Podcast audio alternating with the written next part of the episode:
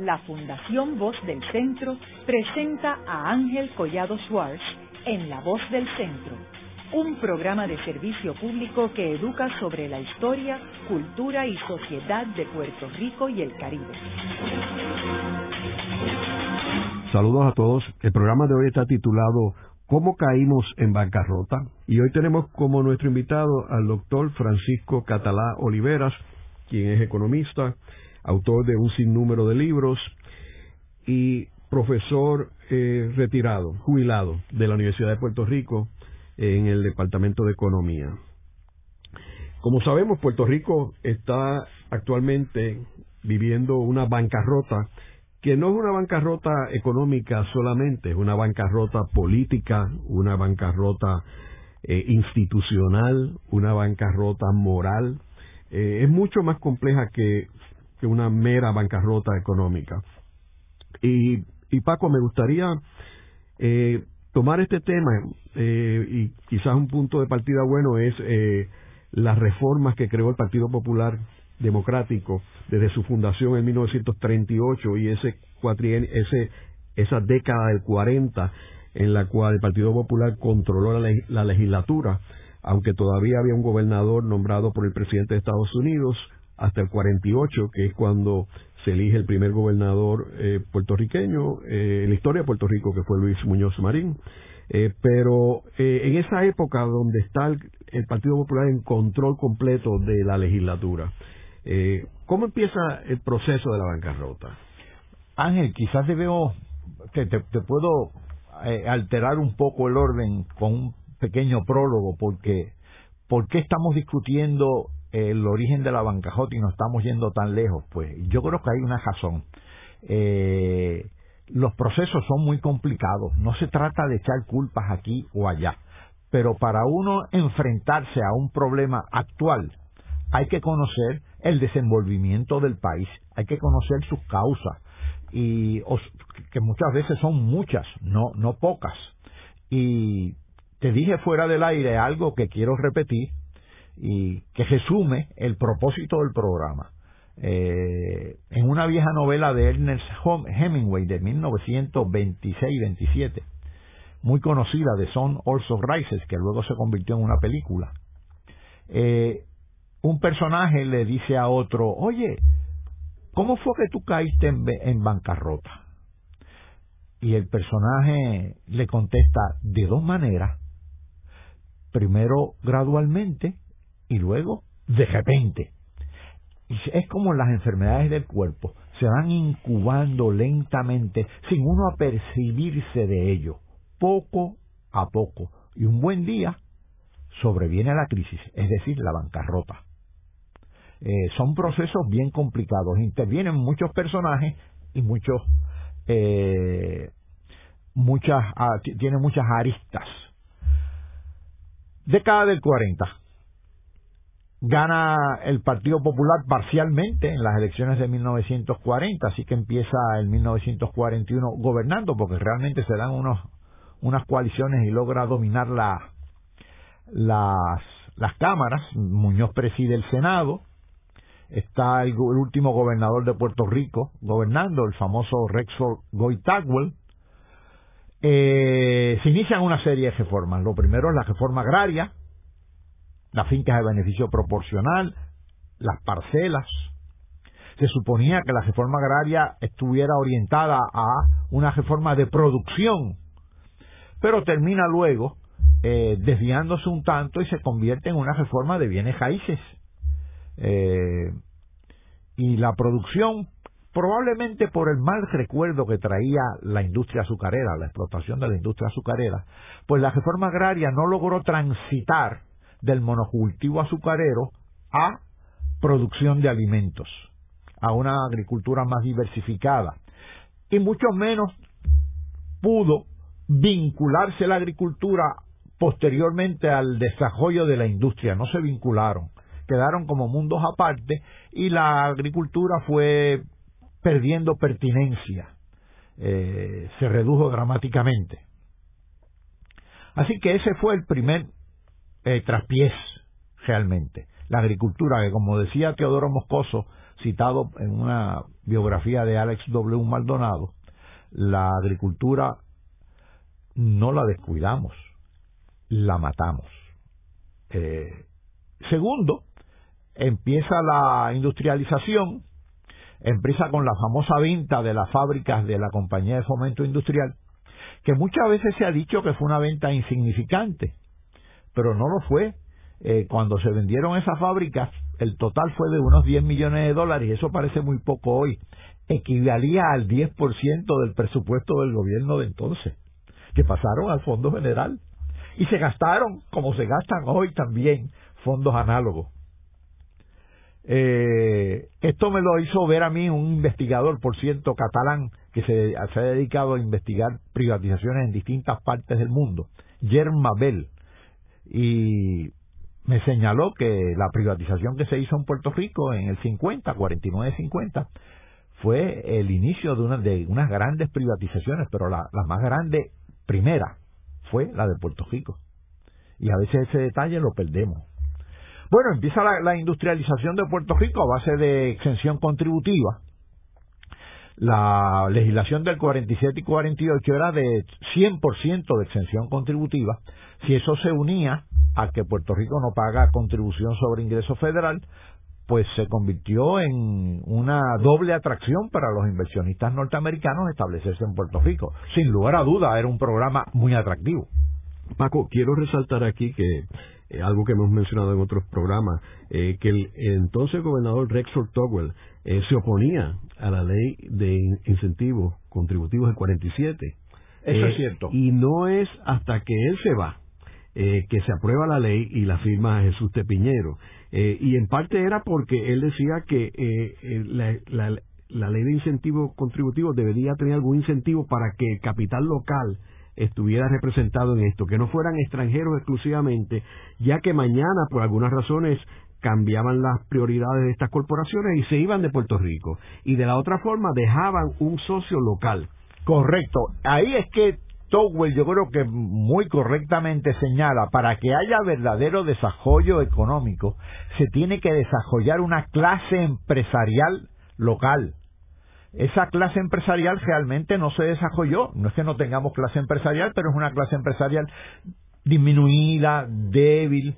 Eh, y Towell pensaba que si se tenía un programa de exención contributiva que entonces también se complementaba con relativamente bajos salarios y claro el acceso al mercado norteamericano si se, si se tenía una, una un programa de industrialización orientado a la atracción de capital extranjero en función de exenciones contributivas, eso probablemente podía ser curiosamente tan exitoso, entre comillas, que iba a desplazar la posibilidad de desarrollar una buena clase empresarial local. Otro elemento que también lo estamos pagando. Eh, eh, no se trata de echar culpa, repito, que son procesos, como dije al, al, al, inicio. También lo que mencionaste de la agricultura, de que él decía que Puerto Rico, con el clima, con la tierra que tiene, podía, debería ser autosuficiente desde el punto de vista alimentario. Es irónico que al final de su vida Teodoro Moscoso creyó eso también. Eso es cierto. Y se dio cuenta de su gran error. Y habiendo sido Teodoro Moscoso uno de los talentos que Towell descubrió. Yo solamente tuve en mi vida una conversación con Teodoro Moscoso, nunca le he contado, voy a aprovechar esta, este, este espacio para contarla. Fue en el 1984. Yo era un joven economista entonces eh, y estaba en, una, en un panel y fui bien crítico de Operación Manos a la Obra y en aquella ocasión de las empresas 936, no de la sección, sino del uso que estaban usando, eh, que se estaba dando de los fondos 936, que no me parecía el mejor. Bueno, la cuestión es que critico duramente Operación Manos a la Obra, desde, desde sus principios. No me había apercibido de que en el público estaba Teodoro Moscoso. Cuando termina el panel, él viene y saluda muy cortésmente a todos los miembros del panel y yo pensaba que no me iba a saludar a mí, pero me equivoqué, vino y me dice, muy bien, catalán, muy bien, y me dice, caramba, yo estoy de acuerdo con mucho de lo que tú has dicho, pero estaría más de acuerdo si estipulamos un punto. Y yo digo, ¿cuál? Este, don Teodoro. Y él me dice que entonces nos movía un gran sentido de urgencia. Y yo le dije, lo estipulamos. Y obviamente, cuando tú tienes sentido de urgencia, tomas decisiones con gran precipitación porque se estaban enfrentando a la pobreza del país. Así que yo estipulé el punto. No me iba a poner a discutir con Teodoro Moscoso, entonces ya era un hombre mayor. Eh, es la única conversación que he tenido y creo que avala lo que hemos estado y, lo que tú estabas comentando. El asunto es que empieza la industrialización, se establecen muchas fábricas, pero se dan sus traspiés. Eh, la Junta de Planes había hecho unas proyecciones en, el, en su informe de 1950 que para el 60 iba a haber 900 mil empleos en Puerto Rico, personas en, ocupando plazas llegó como a 580 mil y lo paradójico es que en el 60, después de 10 años de operación manos a la obra, o 12 o 13 años, había menos empleos que en el 50. Claro, mejor remunerados, por mucho, y más estables. ¿Qué fue lo que pasó? Bueno, que la manufactura, que sí creó empleo, no logró eh, compensar los que se perdieron en la agricultura y ahí se da un proceso de emigración extraordinario eh, casi medio millón de puertorriqueños se van, no llega a medio millón, pero como 470 mil. Y eso era básicamente alrededor del 20% de la población. Eh, claro, también se da una migración de ida y vuelta, porque muchos eran trabajadores agrícolas que también estaban allá un periodo y luego regresaban. Pero fíjate que en el momento en que Puerto Rico está creciendo altas tasas, de la economía, el Producto Bruto va creciendo, también se da un proceso de migración debido a ese fenómeno de el resquebrajamiento del sector agrícola. Es uno de los pocos casos, quizás el único caso, de un país que en el momento en que más crece su economía es que más emigración hay. Ahora se está dando el mismo fenómeno, pero con una variante. Ahora es porque se está contrayendo la economía y se está yendo eh, gran parte de un sector profesional y joven. Eh, ahora se da por una razón distinta. En aquella ocasión por la contracción de la agricultura, a pesar de que la economía en, conjunto estaba creciendo. Ahora por la contracción de todos los sectores de la economía. Y además la composición de la migración es totalmente distinta. En aquella ocasión eran eminentemente personas que venían de la juralía, Ahora no, ahora son estudiantes, profesionales, gente más joven, siempre en edad productiva. Y esto tiene pues dos consecuencias. Si la gente en edad productiva se va, el mercado laboral acá a veces refleja que la tasa de desempleo puede hasta bajar, pero es una reducción artificial, porque es que la gente que podría estar desempleada porque está buscando empleo se fue. Eh, baja la tasa de desempleo y baja otra tasa, baja la tasa de natalidad, porque esa gente que se van, se van en edad reproductiva. Y se da el fenómeno ahora de que la tasa de natalidad es inferior a la tasa de mortalidad. Por lo tanto, el crecimiento natural de la población baja. Eh, así que se... Y también la parte contributiva, porque mientras no hay empleo, pues no hay contribuciones sobre ingresos. Correcto. Así que la, la base contributiva de Puerto Rico siempre ha sido porosa. Primero porque ha estado basado en exención contributiva, pero también que ahora se nos va la edad, la, la, la gente productiva, el empleo no crece. Así que, tanto en tiempos malos como en tiempos buenos, hemos recurrido a las mismas válvulas de escape emigración, endeudamiento. Ah, este detalle es importante. Del 50 al 60, la deuda pública de Puerto Rico creció a una tasa que era el doble de la tasa de crecimiento de la economía. Por lo tanto, el endeudamiento estuvo presente. Ojo, fue un endeudamiento orientado eminentemente a la articulación de la infraestructura del país, sobre todo eh, la, se da la electrificación de la isla, eh, acueductos, que era la infraestructura que, en que se iba a montar el, el andamiaje industrial. Así que, y las cajeteras. Pero eh, ciertamente una tasa de crecimiento de la deuda que duplica la tasa de crecimiento de la economía no se puede sostener por mucho tiempo. y se sostuvo.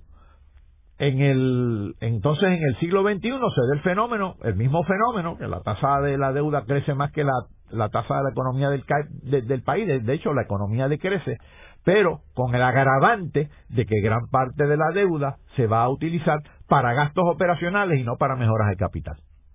Pero, nuevamente, los mismos instrumentos en años buenos y en años malos. Emigración, endeudamiento.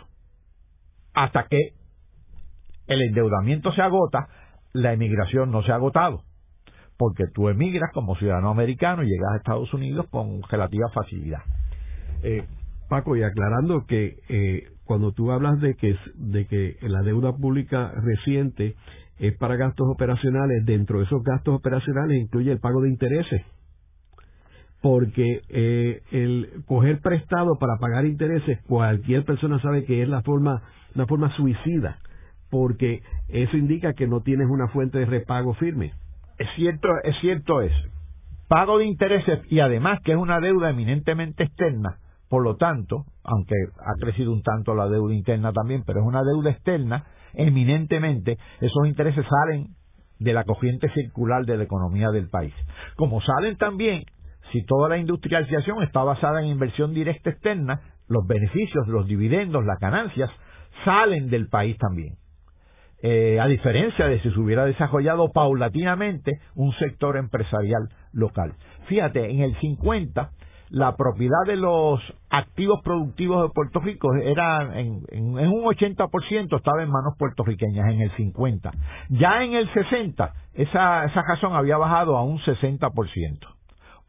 Hoy, en propiedad de manos puertorriqueñas de los activos productivos en Puerto Rico probablemente no pasa de un 20%.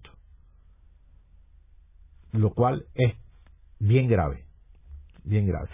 Hay un caso, es interesante porque muchas veces se dice, y con razón, que los países asiáticos imitaron la política de exención contributiva para atraer capital externo, pero hay grandes diferencias.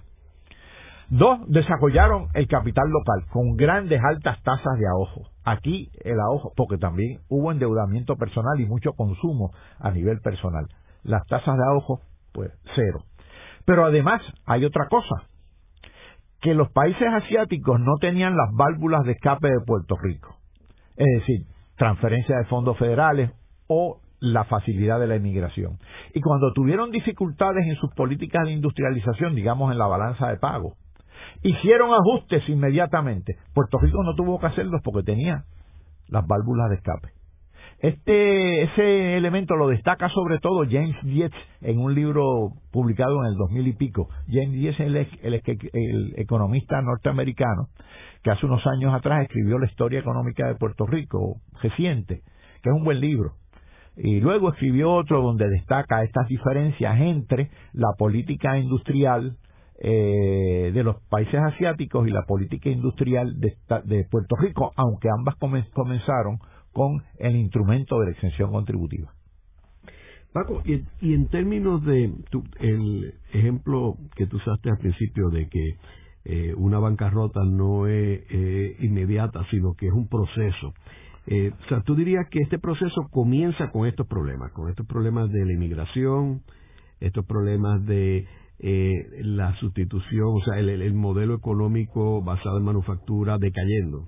Comienza ahí porque se crea una, primero se crea una cultura de endeudamiento eh, y no de generación de fuentes internas para capitalizar eh, el, proceso económico. esto es análogo a, a los fondos 936, que yo creo que fueron es una etapa descuidada en Puerto Rico. Eh, la sección 936, para beneficio de los radioescuchas, tenía básicamente dos dispositivos. esa sección es del Código Federal de Gentas Internas. El, primer dispositivo era que si una empresa eh, norteamericana se establecía aquí como sección y cualificaba para la sección 936, sus ganancias operacionales podían ser repatriadas a Estados Unidos y estar libres de contribuciones allá pero tenía otro, un segundo dispositivo, era que si esa empresa hacía inversión financiera en, Puerto Rico, es decir, si abría una cuenta de ahorro en el banco, para decirlo de manera bien sencilla, los intereses de esa cuenta podían ser repatriados a Estados Unidos y estar libres de contribuciones en Estados Unidos. Por eso fue que se puso un impuesto de peaje, el llamado Toll Gate Tax, para tratar de incentivar a esas empresas a que depositaran en la banca radicada en Puerto Rico. Eh, si tú hacías, depositabas aquí y cumplías con cierta reglamentación, ese toll gate tax te podía bajar de un 10% que era a, digamos, un 2%. No era un propósito de recaudación lo que movía al impuesto de peaje, era eminentemente un propósito para estimular a las empresas a dejar parte de sus ganancias aquí y así alimentar el sector financiero para que pudiera financiar distintas obras en Puerto Rico. Pero ¿qué pasó? Que el sector financiero, que como ustedes recordarán, creció dramáticamente, había muchos bancos y vinieron muchos bancos extranjeros aquí que luego se fueron, como el Chase, digamos, eh, orientó gran parte de esos fondos 936 a la especulación, a lo que se llama financiarización hoy día. Aunque también orientó parte de esos fondos a la construcción, pero hubo una construcción entonces un tanto desordenada. No orientó lo suficiente a la base productiva propiamente. Y el Departamento del Tesoro lo señaló en innumerables informes. El último es de marzo de 1989. Así que la eliminación de la sección 936 estaba escrita en la pared. Claro, luego hubo un cabildeo aquí de, por, razones políticas, pero aparte de eso, eh, nunca se le hizo mucho caso a eh, esos informes del Departamento del Tesoro, excepto quizás, eh, creo que en la segunda administración de Hernández Colón, cuando el presidente Reagan empieza con lo de la iniciativa de la Cuenca del Caribe, pero que también enmiendan la sección 936, porque la sección 936 fue enmendada en varias ocasiones y cada vez la restringían más el, al, al, gobierno, en la administración de Hernández Colón, le ocurre lo de las plantas gemelas y demás, que era un buen programa para tratar de justificar la sección 936, pero eso duró muy poco porque eh, luego, pues, vino la administración de Clinton y acá en Puerto Rico la administración del doctor Pedro Josello y de ahí en adelante la agenda de eliminación de la sección 936 ya estaba escrita. Primero en el 93 el presidente Clinton la enmienda y la restringe y luego en el 95-96 la deroga con un periodo de, de transición que duró hasta el 2005-2006. Paco, yo quisiera eh, hacer una aclaración en términos de lo de la cultura de endeudamiento, eh, porque el endeudamiento por sí no es algo negativo. Eh, o sea, vemos que Estados Unidos, por ejemplo, tiene una deuda pública de trillones de dólares. Singapur tiene una deuda eh, altísima. Eh, la clave es que son economías en crecimiento, o sea, que hay una fuente de repago. Eh, donde es una fórmula eh, desastrosa es cuando tú tienes un aumento en la deuda, particularmente para pagar intereses, no para infraestructura, y tienes una economía decreciendo, porque no tienes una fuente de repago. Y en ese sentido es que yo digo que Wall Street tiene responsabilidad en, esta, en dar más deuda en medio de esta crisis, porque no había un plan para repago de esa deuda. Si uno lo piensa bien, la deuda pública de Puerto Rico no es tan grande, pero en una economía que durante los últimos 15 años no ha crecido, se ha convertido en un gran problema. Es decir, no hay deuda ni base fiscal que se sostenga si no hay capacidad productiva. Ahora hay otro elemento. En el caso de Singapur, a mí siempre me llamó la atención que gran parte de su deuda eh, pública es interna que los intereses entonces se quedan ahí. Mira qué cosa. Eh, eh, ese es un fenómeno un tanto extraño, como todo lo de Singapur. Ahí crean un, un programa de seguridad social, de asistencia, de, de, tanto de retiro como de asistencia, pero eminentemente de retiro, porque ellos no creen mucho en la asistencia. Y ese programa emite, eh, o más bien el gobierno, emite bonos y ese programa se los compra. Así que el programa de asistencia social se convierte en acreedor del gobierno central de Singapur. Entonces, esos bonos el gobierno de Singapur los ha utilizado eminentemente para construcción de viviendas. El 97% de la vivienda en Singapur fue construida públicamente. Los, eh, los que tienen esas viviendas, los que tienen esas hipotecas, le pagan al gobierno y el gobierno, con eso que le pagan, le pagan los bonos al sistema de retiro o al sistema de seguridad social del propio Singapur. Así que ahí hay una especie de corriente circular de, de dinero. Haremos una breve pausa, pero antes los invitamos a adquirir el libro Voces de la Cultura, con 25 entrevistas transmitidas en La Voz del Centro procúrelo en su librería favorita o en nuestro portal.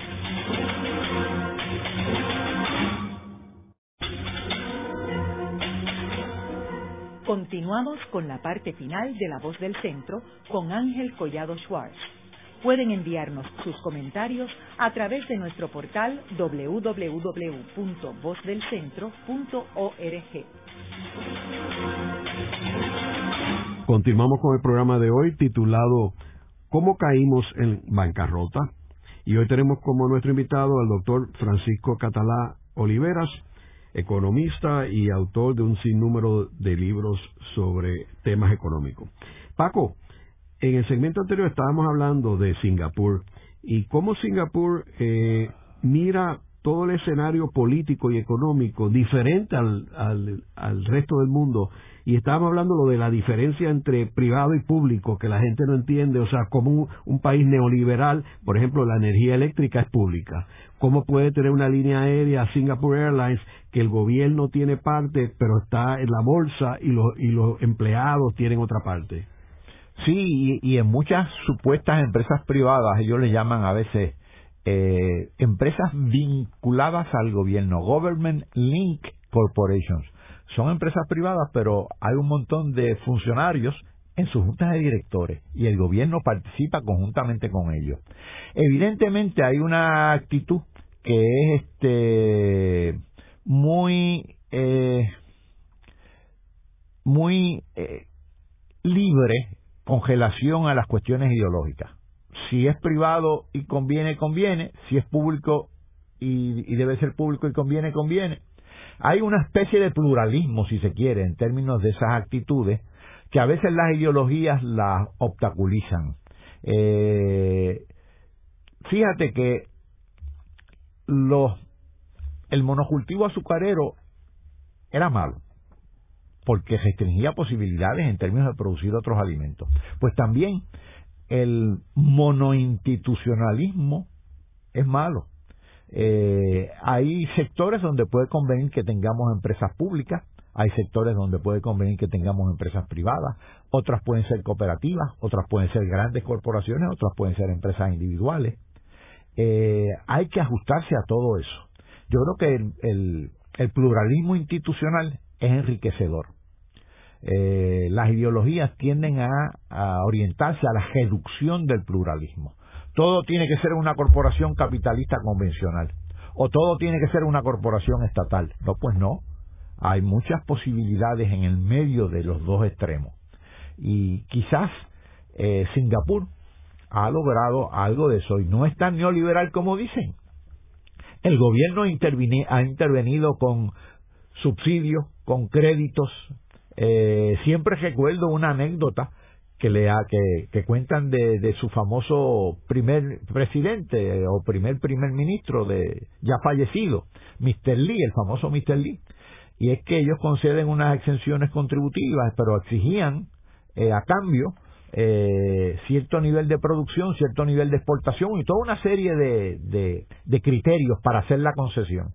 Era una empresa alemana y vino la, vinieron los directivos de la empresa alemana a reunirse con Mr. Lee y le dice, mire, no, no, nosotros nos vamos a ir porque no aceptamos este, tales condiciones a menos que usted las revise. Y Mr. Lee tenía un ayudante al lado y le dice, ¿le puedes ayudar a los, a los caballeros a hacer las maletas? Con esto lo que quería significar era que Mr. Lee no estaba sometido tampoco a ningún interés privado si no estaba en correspondencia con unos objetivos públicos. Y eso es importante. Correcto. En términos de Puerto Rico, eh, Paco, eh, que hablamos eh, la responsabilidad que tiene todo el mundo sobre en cuanto a esta bancarrota, eh, en el primer cuatrienio de Hernández Colón, 72-76, contrata al economista eh, James Tobin, que después gana un premio Nobel en Economía.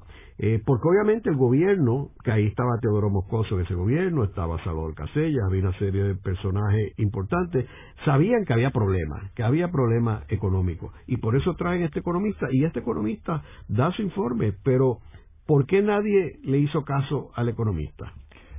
Yo creo que hay, hay algunas razones. Una, que el eh, Tobin ya la transferencia de fondos federales estaba aumentando dramáticamente. Recuerda que para esa época empiezan las becas federales en el 73 y demás. Eh, es curioso, en el 70, antes de Tobin, eh, los fondos federales como coeficiente del ingreso nacional bruto de Puerto Rico eran un 7%. Diez años después, en el 80, eran un 25%. Los cupones alimentos. Sí, todo eso. Entonces, Tobin dice que el país no se puede desarrollar a base de eso. Que inclusive eso va a trastocar las prioridades presupuestarias del gobierno de Puerto Rico, porque había unos que eran fondos de pareo. Y criticó duramente eso. Y eso que Tobin, fue, que, que, que Tobin criticó fue lo que más entusiasmo estaba creando entonces en la política puertorriqueña, el acceso a los fondos federales, el acceso a nuevos programas o a los programas que había diseñado Johnston, Johnson para la gran sociedad. Y por ahí se, continuó. Eh, y yo creo que se fue eh, una, no, no todas, pero una de las razones. Que es lamentable porque eh, ciertamente con dependencia no hay desarrollo. La mejor ayuda la ayuda más efectiva es la que se usa bien para tornarla innecesaria. ¿Qué ha pasado en Puerto Rico? Que las ayudas se han tornado en necesidades crónicas y desafortunadamente también en fuentes de corrupción. Yo tengo aquí un, un apunte que pensé leerte de un economista que se llama Michael Todaro, que escribió uno de los famosos textos clásicos de desarrollo económico. Y para que haya desarrollo, él dice que tiene que haber tres, se tienen que cumplir tres cosas. Si se cumplen esas tres cosas, ha habido desarrollo. Primero, sustento, es decir, la capacidad de satisfacer una serie de necesidades básicas como alimentación, albergue, salud, eh, seguridad pública, pero eso es independencia, sin dependencia. Segundo, autoestima, sentido de identidad, dignidad, honor respeto. Y tercero, y último, libertad de la servidumbre. Eh, eso significa multiplicación de opciones para uno no depender únicamente de un mercado. Eh, eso significa superar la servidumbre política. Es decir, eso significa soberanía. Sin eso no hay desarrollo. Entonces me llamaba la atención Ángel que él cita cómo los ingleses llamaban a principios de siglo a los alemanes, a principios del siglo XIX. Y lo cita. Cita a unos ingleses hablando de los alemanes a principios del siglo XIX. Indolentes, aburridos, cerrados a nuevas ideas. Ciertamente los alemanes no se tragaron tal concepción de ellos. Y hay otra más interesante todavía. La líder socialista Beatriz Webb, también inglesa, en referencia a los japoneses, les decía vagos, ineptos, carentes del deseo de aprender, carentes de la capacidad de innovar. Es decir, ni los, ni los alemanes ni los japoneses aceptaron tales adjetivos.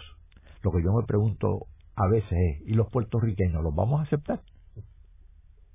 No me parece que tengamos que aceptar esos objetivos. Es decir, la autoestima es fundamental, es condición necesaria para el desarrollo. porque la autoestima no es una, una mera cuestión eh, ceremonial, no es decir yo soy boricua para que tú lo sepas, es convertir esa autoestima, pasar de esa expresión ceremonial a una acción instrumental de hacer cosas, de innovar, de tener capacidad empresarial. Capacidad empresarial en el sector privado convencional, capacidad empresarial en las cooperativas, capacidad empresarial en las empresas sin fines de lucro, capacidad empresarial en el aparato público gubernamental. En los sindicatos. En los sindicatos. Esa, esa capacidad emprendedora es la clave y para eso se necesita una alta autoestima que ha sido minada constantemente en Puerto Rico. Ahora, eso está ligado a la bancarrota, a la bancarrota de las instituciones y de la clase política. El problema más grave de Puerto Rico no es la deuda. El problema más grave es la fragilidad de la base eh, productiva, que tampoco es quizás el problema más grave. El problema más grave es la carencia de autoestima, la bancarrota moral venciendo la bancajota moral, vencemos la bancajota económica y vencemos la bancajota del endeudamiento. Pero la bancajota moral nos está hundiendo. Hay un sentido de fatalismo, de no se puede, que es extraordinario.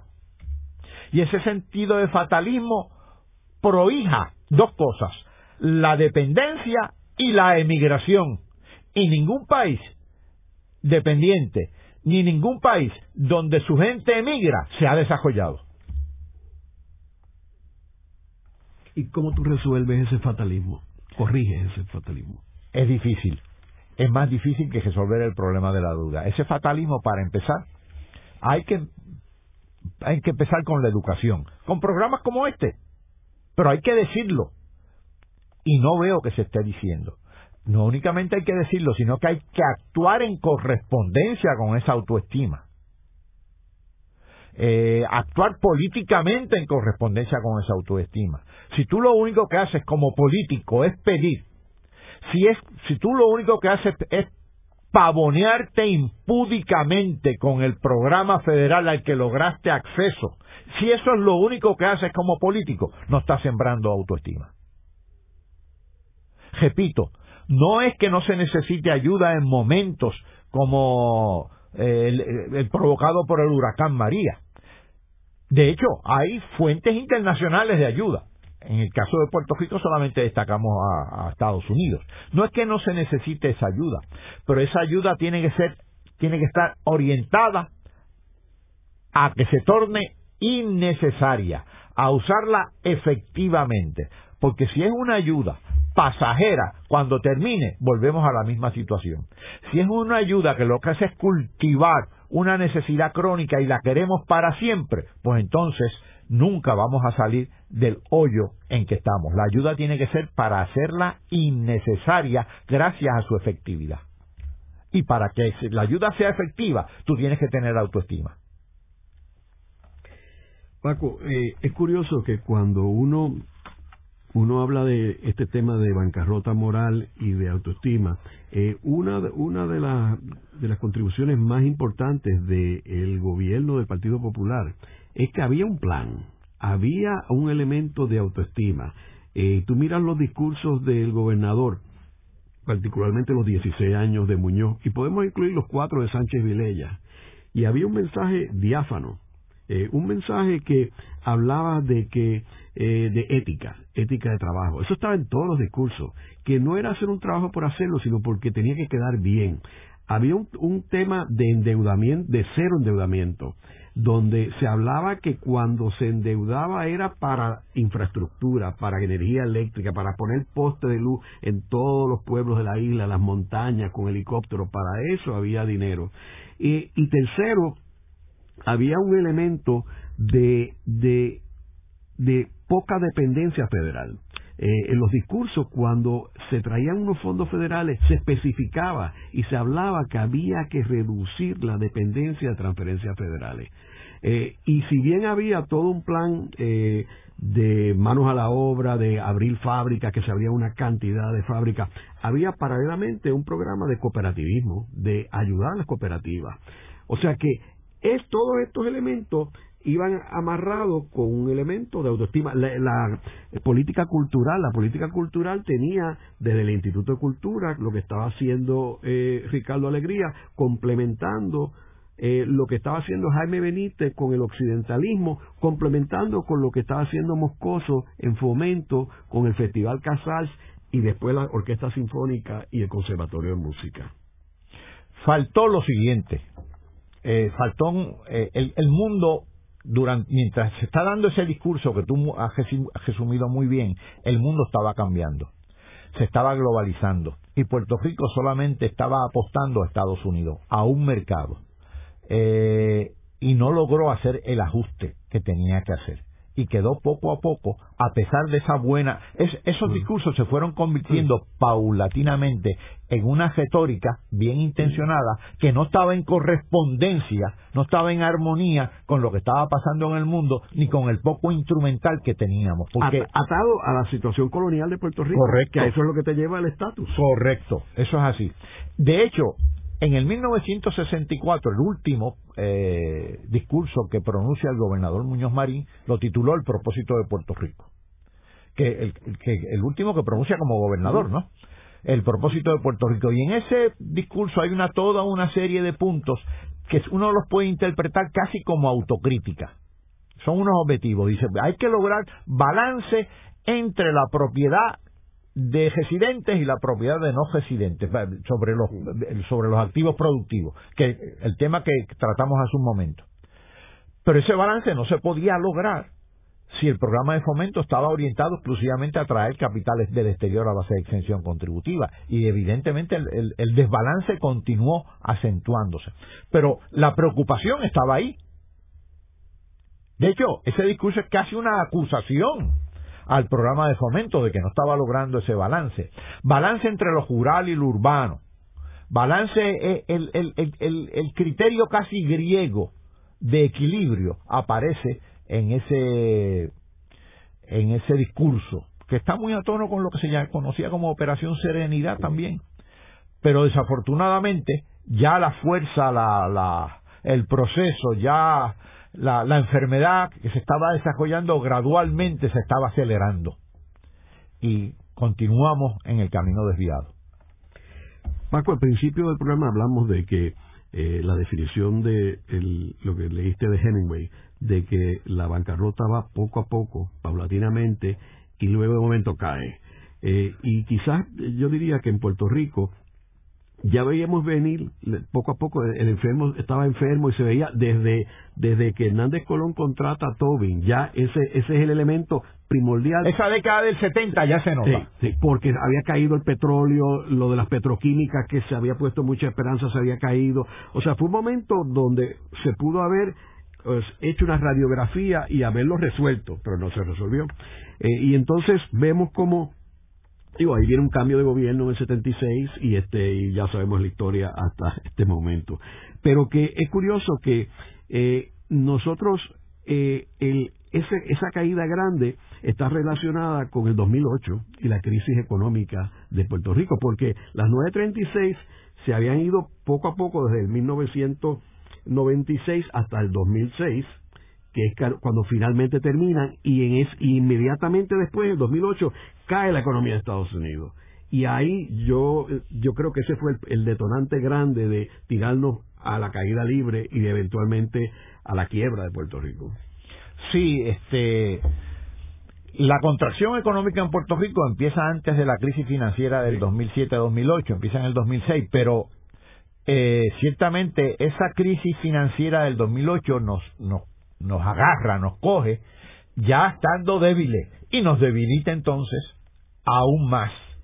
Entonces tenemos un sector eh, manufacturero un poco diverso, porque el grueso de la producción eh, en el sector manufacturero es de empresas farmacéuticas, que también coincide el vencimiento de una serie de patentes, su reestructuración a nivel mundial, y empiezan a hacer una cosa las farmacéuticas, no en Puerto Rico, en todo el mundo empiezan a, tener mucha financiarización que ha sido muy acusada. ¿Qué, ¿Qué, significa eso?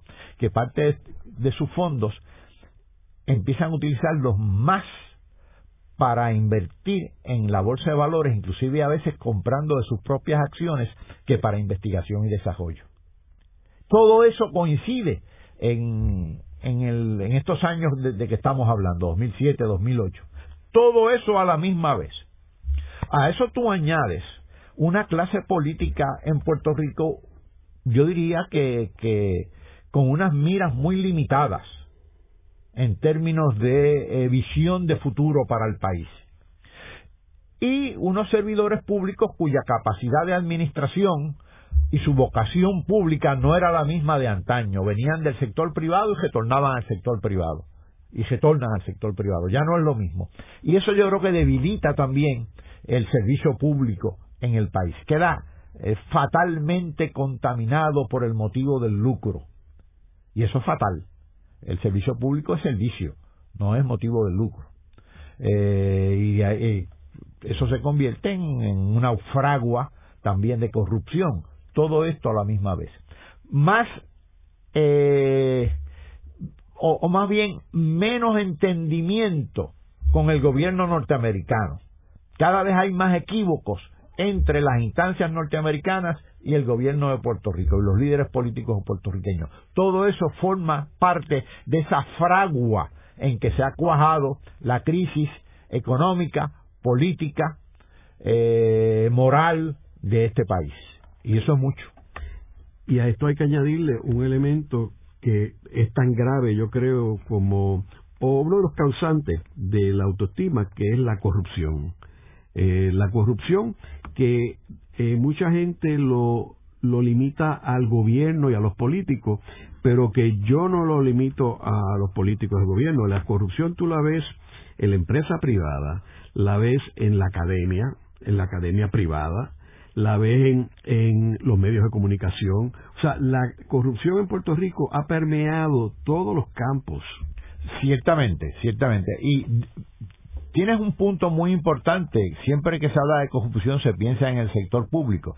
Y siempre que surge un, corrupto en el sector público se tiene un socio privado. Claro. Así que, eh, como dicen en el campo, ambos a dos. Eh, no hay duda, la corrupción es un cáncer que, ha, que está lacerando a este país dramáticamente.